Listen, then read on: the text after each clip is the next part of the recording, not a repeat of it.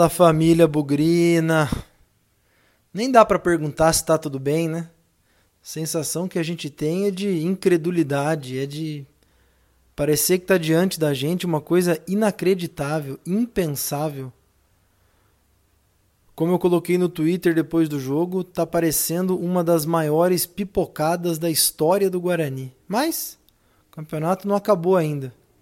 Continua na nossa mão mas a gente não pode ser ingênuo de achar que depois dessa derrota para o Botafogo as coisas estão fáceis e que ganhar do São Paulo é moleza.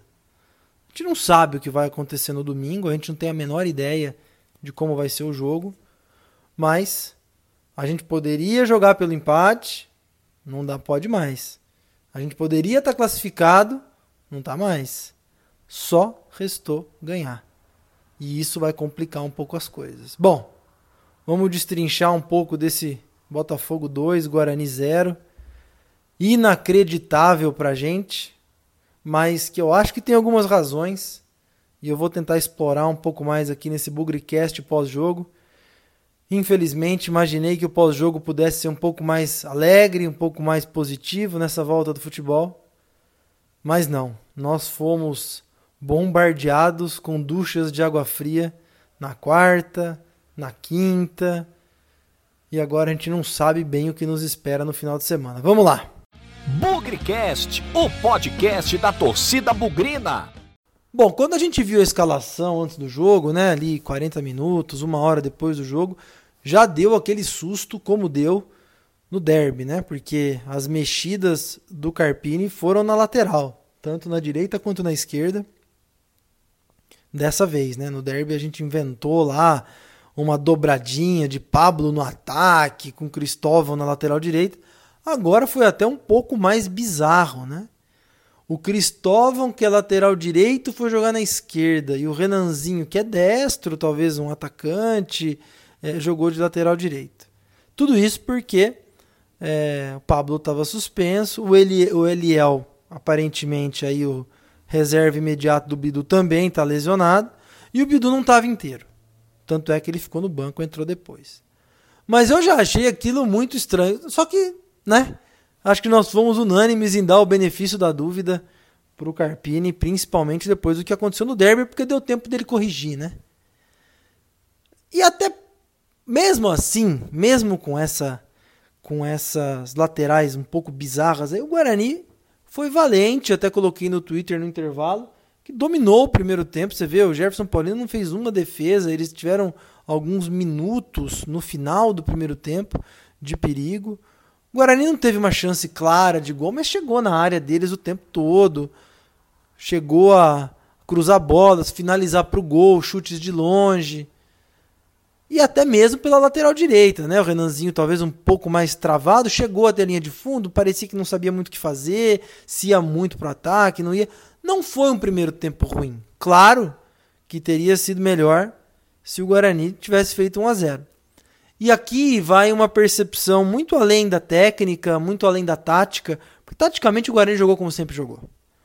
Tecnicamente, sentiu aí esses improvisos é, esquisitos, na minha opinião. Eu entendi o que o Carpini tentou fazer, mas quando a bola começou a rolar, não tenha sido um grande problema no começo, mas com o passar do tempo as coisas foram ficando muito comprometedoras. Mas como eu falei, além do técnico, além do tático, o Guarani foi muito mal no psicológico. Não encarou aparentemente o jogo com a energia e o sangue que uma partida dessa deveria. É, eu tô vendo muita gente falar em salto alto, eu tô vendo muita gente falar em, em menosprezar o adversário, achar que o jogo estava ganho. A verdade é que eu posso acreditar um pouco nisso. Não quero desmerecer os jogadores do Guarani, acho que todos devem estar de cabeça cheia, não como a gente tá, né? Vocês veem até que eu tô com um tom de voz aí bem para baixo. Mas psicologicamente nós tratamos esse jogo não da forma, pelo menos da forma como eu acho que a gente não deveria ter tratado. Nós tratamos errado. Falei muito do pensamento positivo, falei muito do, de que as coisas estão nas nossas mãos, mas o Guarani não atuou como se as coisas estivessem nas nossas mãos. Pareceu muito que o Guarani estava jogando bola e que em algum momento, naturalmente, o gol sairia. E isso foi o grande problema é, da segunda etapa. É, o Guarani não voltou bem. Lógico que aí as condições físicas começaram a pesar. O alemão saiu, entrou o Vagninho. Não gostei do Vagninho, vou deixar para as notas do jogo depois. Não dá para gostar dos jogadores depois de uma atuação dessa, né? Depois de um resultado como esse. E aí, me faz uma falta besta na lateral da área, cruzamento, mais um gol de cabeça que o Guarani toma. Já faz muito tempo, né, que o Guarani não joga e eu tô tentando fazer um esforço de memória aqui. Nós tomamos gol de cabeça no derby. Nós tomamos gol de cabeça contra o Novo Horizontino. Nós tomamos gol de cabeça pros, contra o Santo André, se eu não me engano, posso estar confuso. Mas se às vezes nós não tomamos gol de cabeça, talvez a gente tenha tomado de bate-rebates que vieram em cruzamento. Então, a bola aérea do Guarani é um problema e aparentemente continua sendo um problema. Foi a primeira finalização do Botafogo. Enquanto isso, a gente tentando. E aí chegou num ponto que foi o que eu mais me confundi. E eu acredito que a torcida do Guarani também. Se o Bidu não tinha condições, poxa, não vamos deixar ele para usar depois que está perdendo. Jogasse, a gente tem cinco alterações. Colocasse o primeiro tempo, aquele sangue nos olhos. Para mim, o Bidu não, tinha, não estaria nem no banco de reserva. A hora que eu vi o nome dele, eu falei: peraí, mas nós estamos colocando um lateral direito na esquerda, um atacante na lateral direita, e nós temos um lateral no banco? Tudo bem que ele não está em 100% de condições, mas caramba, usa por 45 minutos. Nós colocamos o Giovanni e ele machucou no primeiro tempo. Então, se fosse para correr risco, correr esse risco com os jogadores certos, nas posições certas. Muito fácil falar isso agora, depois que perdeu o jogo, mas na hora que você vê a escalação, poxa, fica muito esquisito. Produção ofensiva do segundo tempo, um desastre. Um desastre. Não fosse ali o chute do Todinho no travessão, o gol que o Crispim perdeu, inacreditável. O ataque do Guarani foi o mesmo de jogos anteriores. Muito cruzamento, muito cruzamento, muito cruzamento. Nós não temos um cara grande de área, nós não temos um, um jogo aéreo, né? Talvez no escanteio, em cobrança de falta, ok. Mas olha, realmente não foi uma atuação digna de quem luta pela classificação para a segunda fase. Foi uma atuação de quem jogou na inércia, de quem jogou é, não dando o devido valor para a partida. Que me desculpem os jogadores, a comissão técnica. O Guarani jogou com o rei na barriga. O Botafogo treinou menos que a gente. O Botafogo teve atletas e nove atletas com coronavírus. Nós não tivemos nenhum. Poxa, o que, que explica isso? Azar? Pode ser que o azar tenha pesado aí, a falta de sorte jogou é, contra a gente. Mas, poxa vida, e o coração? E a raça? E a energia de colocar o Guarani na segunda fase? Eu vou até dizer aqui que a partir do momento que a gente começa a ver o Guarani jogando bola na área, bola na área, probabilidade de sucesso pode acontecer, pode, mas ela é pequena. E se talvez fosse no coração, fosse na raça, na energia, chutando de fora da área, pô, primeiro tempo o Guarani arriscou uns chutes, segundo tempo o Guarani quase não finalizou. Teve, acabei de lembrar aqui uma boa defesa que o goleiro deles fez também no chute do Todinho. Todinho foi o jogador mais perigoso do Guarani no segundo tempo. E ele jogou 25 minutos. Não foi uma atuação correta, não foi uma atuação de quem encarou as coisas como elas deveriam ter sido encaradas. Eu falei sobre a preparação do Guarani nessa pandemia de ter sido de uma forma muito profissional. E foi mesmo. Agora, a atuação deixou a desejar. Não estou falando que foi antiprofissional, mas foi uma atuação incondizente com tudo aquilo, todo aquele clima, aquele ambiente que os próprios jogadores relataram. Talvez esse clima, esse ambiente tenha sido um pouquinho de rei na barriga, um pouquinho de salto alto. E a gente viu isso refletido em campo. Mas futebol, bicho, são 90 minutos. Olha a nossa história no ano passado, quase caindo para a Série C, lutando jogo a jogo, ganhando às vezes até de adversários melhores. O Botafogo é inferior a nós. Foi lá ganhou da gente. E olha, as perspectivas não são boas.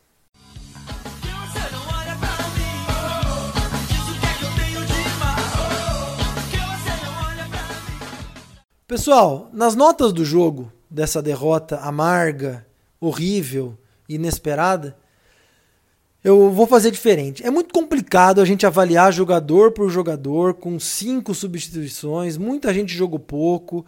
As condições físicas não são as melhores. Então eu quero destacar aqui o um bola cheia. Eu quero destacar um bola murcha e também rapidamente alguns jogadores que eu que eu não gostei. Eu não quero ser injusto, e que eu gostei também. Não quero ser injusto. Acho que dar nota num jogo desse, quatro meses depois, eu acho que fica muito complicado. Mas vamos lá, vou tentar. Para mim, o bola cheia, é, eu quero fazer um reconhecimento especial aqui para o zagueiro Valber. Por que eu tô falando isso? O Valber não comprometeu. O Valber fez uma partida sólida. O Valber fez uma partida tranquila com a bola no pé. Foi pouco exigido, é verdade. Mas tinha-se muita desconfiança no Valber. Então, para quem jogou os 90 minutos como ele, para quem veio coberto de desconfiança aí com informações do Atlético Paranaense, eu gostei da atuação do Valber, vou dar o bola cheia para ele. Também gostei, e a gente sabe disso, né, das atuações do Bidu e do Júnior Todinho. É, entendo a questão de fisiologia, a questão de treinamento, a questão de ritmo de jogo, mas era um jogo decisivo, gente. Era um jogo importante. Não dá para deixar para esses caras entrarem quando o time tá perdendo o jogo. Não dá para esses caras entrarem para jogar 20, 25 minutos. Esses caras são os melhores do time. Se eles tivessem jogado o primeiro tempo, talvez descansado mais 45 minutos e quem sabe até ido até os 15 do segundo tempo, a gente teria aproveitado muito mais e quem sabe a história do jogo tenha sido diferente. Bidu e Júnior Todinho, eu não sei como é que eles vão estar para domingo, acredito que eles vão estar arrebentados, mas esses caras precisam jogar, porque se o Guarani tem alguma chance de tentar essa classificação, passa por esses caras jogando os 90 minutos. Não tem essa de jogar 25, 30, porque a gente precisa desses caras. Não gostei e vou eleger como bola murcha, vocês devem ter percebido, o Carpinho. Achei as decisões de escalação equivocadas, Achei que ele fez substituições para corrigir os erros das, da, da escalação inicial, ou seja, acaba perdendo opções de, de substituição para ganhar o jogo. Então, escalou errado, gasta a substituição para corrigir a cagada. Outra coisa que talvez tenha passado despercebido para todos aqui, não sei quem acompanhou a coletiva dele do, antes do jogo. Ele deixou escapar, sim, claro, né, que existiam jogadores com problemas físicos, que o Guarani poderia ter dificuldade para escalar o jogo e falou: "Ah, tem um jogo na quinta, depois tem um domingo e talvez e depois pode ser que tenha um outro já na quarta-feira". O Guarani não tem vaga garantida. O Guarani não tem que fazer plano para jogar na quarta-feira, já umas quartas de final de Campeonato Paulista. Eu achei isso um deslize de, que, de quem já imaginava que a vaga estivesse garantida. Ele é um treinador novo, eu gosto da forma como ele enxerga o futebol. É duro que isso tenha que ser um aprendizado dolorido pra gente, mas eu achei que foi um deslize e esse deslize notou-se na performance, no desempenho do Guarani, principalmente na questão psicológica. Acho que o Guarani não encarou esse jogo como deveria ter sido encarado. Também não gostei, mais uma vez, do Bruno Silva na bola aérea. Primeiro gol, você vê que todo mundo sobe ali para tentar alguma coisa e ele fica perdidão de novo. Já tomamos gol de cabeça ou de jogadas aéreas no derby, já tomamos gol de cabeça ou de jogadas aéreas contra o Santos, contra o Novo Horizontino, enfim. Bola alta na área do Guarani continua sendo um problema. Eu acho que o Bruno Silva falhou mais uma vez. Também não gostei do Vagninho. Vou dar um desconto para ele de oito meses sem jogar, lesão no joelho, pandemia me pareceu extremamente confuso, atropelando a bola, atropelando o jogador. Vamos esperar para ver os próximos jogos, mas não deixou boa impressão. Os demais, eu acho que foram todos muito regulares. Crispim começou muito bem, é, depois cansou. Arthur Rezende, bons momentos em algumas horas, momentos muito ruins em outras também. Persson, bastante regular. É, acho que, de novo, não quero atribuir nota para jogador que tá, ficou quatro meses, três meses sem jogar, treinou duas, três semanas e vai jogar um jogo. É muita injustiça falar que o cara tá mal, que o cara tá ruim ou que o cara tá bem. É mais fácil a gente eleger aqueles que foram mais legais e que foram não tão legais assim. E já vou logo avisando. Contra o São Paulo vai ser a mesma coisa. Se o Guarani se classificar, quando começar a Série B, aí eu já faço um, uma notas do jogo jogador a jogador por hora eu acho muita sacanagem, eu acho muita injustiça a gente colocar na cruz é, quem é, tem praticamente aí dias, duas ou três semanas é, de treinamento. Então, o, a minha crítica de forma geral para o time eu já falei, faltou postura, faltou é, encarar o jogo com tudo aquilo que estava em jogo, com aquele tesão, com aquela raça, com aquele coração. E isso todos levam nota baixa. Ninguém foi aprovado nesse, nesse vestibular. Agora, tecnicamente, alguns se mostraram melhor, outros piores, como eu falei. Bom, pessoal, eu não quero dizer que, era de, que tudo isso era de vidro e se quebrou, porque as coisas ainda não acabaram, mas nós esperamos quatro meses para o retorno do Guarani é, e realmente a volta não foi nada daquilo que a gente esperava. É, as coisas ficaram muito difíceis, sim. Não vamos ser ingênuos aqui de falar, ah, não, é só ganhar do São Paulo. Nós ficamos 22 anos sem ganhar do São Paulo. Pode ser que o Guarani ganhe, vamos torcer para isso, é lógico. Mas não, como eu insisto aqui, o Guarani não encarou, encarou a preparação para esse jogo de forma muito profissional, mas não encarou o jogo de forma profissional de forma nenhuma.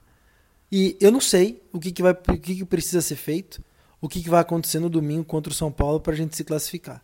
A verdade é que nós tínhamos cinco pontos de vantagem para o terceiro colocado, hoje a gente tem dois, e a gente tem sim a possibilidade de ficar pelo caminho por única e exclusiva responsabilidade nossa. Não adianta a gente culpar o Palmeiras que não fez gol, não adianta, e eu lembro antes do jogo, né? Muita gente preocupada com a arbitragem. Nossa, vão operar o Guarani contra o Botafogo para ajudar o Corinthians. Não. Tudo isso, quem se enfiou nessa situação foi o próprio Guarani. Felizmente, a gente ainda tem a possibilidade de. Não vou nem falar reverter a situação, porque a situação não é adversa, a gente continua na frente. E outra, sei lá, às vezes o Corinthians não ganha do Oeste, vai saber. Mas a verdade é que continua na nossa mão mas agora começou a ganhar requintes de crueldade é, e a torcida não merece esse tipo de sofrimento. Nosso foco tem que ser o jogo contra o São Paulo. Nosso foco tem que ser uma postura diferente. Se o Bidu tá meia boca, tá meio lesionado, ele vai ter que jogar, cara. O Amoroso entrou em campo contra o São Paulo sem joelho. Machucou. Mas e daí? Foi para cima. É jogo importante, jogo de postura. E a gente tem inúmeras histórias aqui, inclusive do ano passado, de jogadores que foram para o sacrifício em momentos importantes. Talvez a gente não tenha usado o Bidu, é, e eu estou usando o Bidu aqui, mas pode ser o Todinho também, imaginando usar contra o São Paulo para dar uma preparação para o mata-mata. Gente, pode ser que não tenha mata-mata quarta-feira, viu? Pode ser que o campeonato acabe no domingo. Então, se a ficha não caiu do pessoal ainda, e já deveria ter caído antes do jogo contra o Botafogo, Agora não tem mais dúvida, né? Agora não tem mais nenhuma incerteza. O Guarani tem risco de cair fora. De novo, eu vou insistir, tá na nossa mão. Nós não contamos com combinação de resultado nenhuma. É só ganhar do São Paulo, mas esse só não é tão simples assim.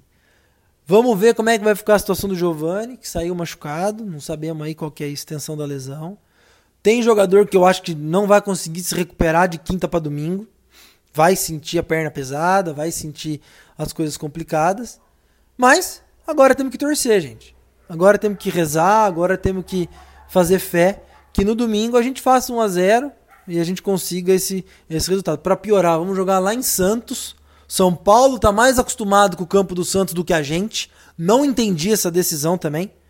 É, é um jogo decisivo, é um jogo importante. Nós vamos jogar num gramado que o São Paulo joga duas vezes por ano, três vezes por ano, sei lá. E a gente não joga nunca. Então, outro ponto para a gente tomar cuidado. Esses pequenos detalhes podem fazer a diferença. Outra coisa para terminar: postura. Eu espero ver um Guarani aguerrido. A gente tem que se acostumar, felizmente ou infelizmente, que o Guarani, o jeito de jogar é esse aí é toque de lado, é controle da bola. Não adianta a gente reclamar disso. Essa é a forma como o Guarani joga. É uma forma consciente, uma forma trocando passe, buscando a linha de fundo, tentando algumas triangulações. Não adianta a gente imaginar lançamentos, jogadas de velocidade. Não é assim que o Guarani joga. Agora, a gente precisa ser um pouco mais contundente. Chutar de fora da área, como o Arthur fez, um lance lá de relativo perigo. colocar as peças certas com velocidade em alguns momentos. O que não dá é sempre, é, e isso a gente criticou contra o Água Santa, a gente criticou contra o Novo Horizontino. Troca passe, troca passe, troca passe, troca passe, troca passe. Não ganha e fala, ah, nós somos melhor em campo. O Guarani foi melhor que o Botafogo. Eu não tenho dúvida disso. Mas não ganhou o jogo, gente. O que vale é bola na rede. Então, de novo, a situação ficou com mais complicada, continua na nossa mão e domingo seja o que Deus quiser. Vamos ver o que nos espera, vai ser uma rodada maluca. A gente precisa ganhar do São Paulo para não depender de mais nada. E eu realmente espero que haja uma conversa dura é, e uma conversa dupla. Dura da comissão técnica com os jogadores e dura da diretoria com a comissão técnica e os jogadores. Espera um pouquinho. Olha, olha a, a possibilidade aí de, de ser uma pipocada enorme. E por favor, não adianta falar que a gente, ah, nós fizemos o melhor que a gente pôde e tal. Eu entendo, a pandemia mudou a estrutura do futebol. Mas caramba, será que com um pouquinho de coração a gente não consegue? Para mim o que faltou foi isso, coração. Porque boa parte do jogo a gente teve posse de bola, a gente criou oportunidade e tudo mais. Mas faltou aquele tesão de pôr a bola na rede. E isso pode fazer falta numa reta final. Vamos ver como vai ser no domingo. É, já falei no Twitter. Tá desenhando uma pipocada histórica. Mas a gente ainda tem chance de reverter isso daí. E vamos ter fé até o fim, porque na vitória ou na derrota, hoje sempre Guarani. Avante, avante, meu bugre, que nós vibramos por ti. Na vitória ou na derrota, hoje sempre Guarani. É Guarani, é Guarani, é Guarani. Guarani. Música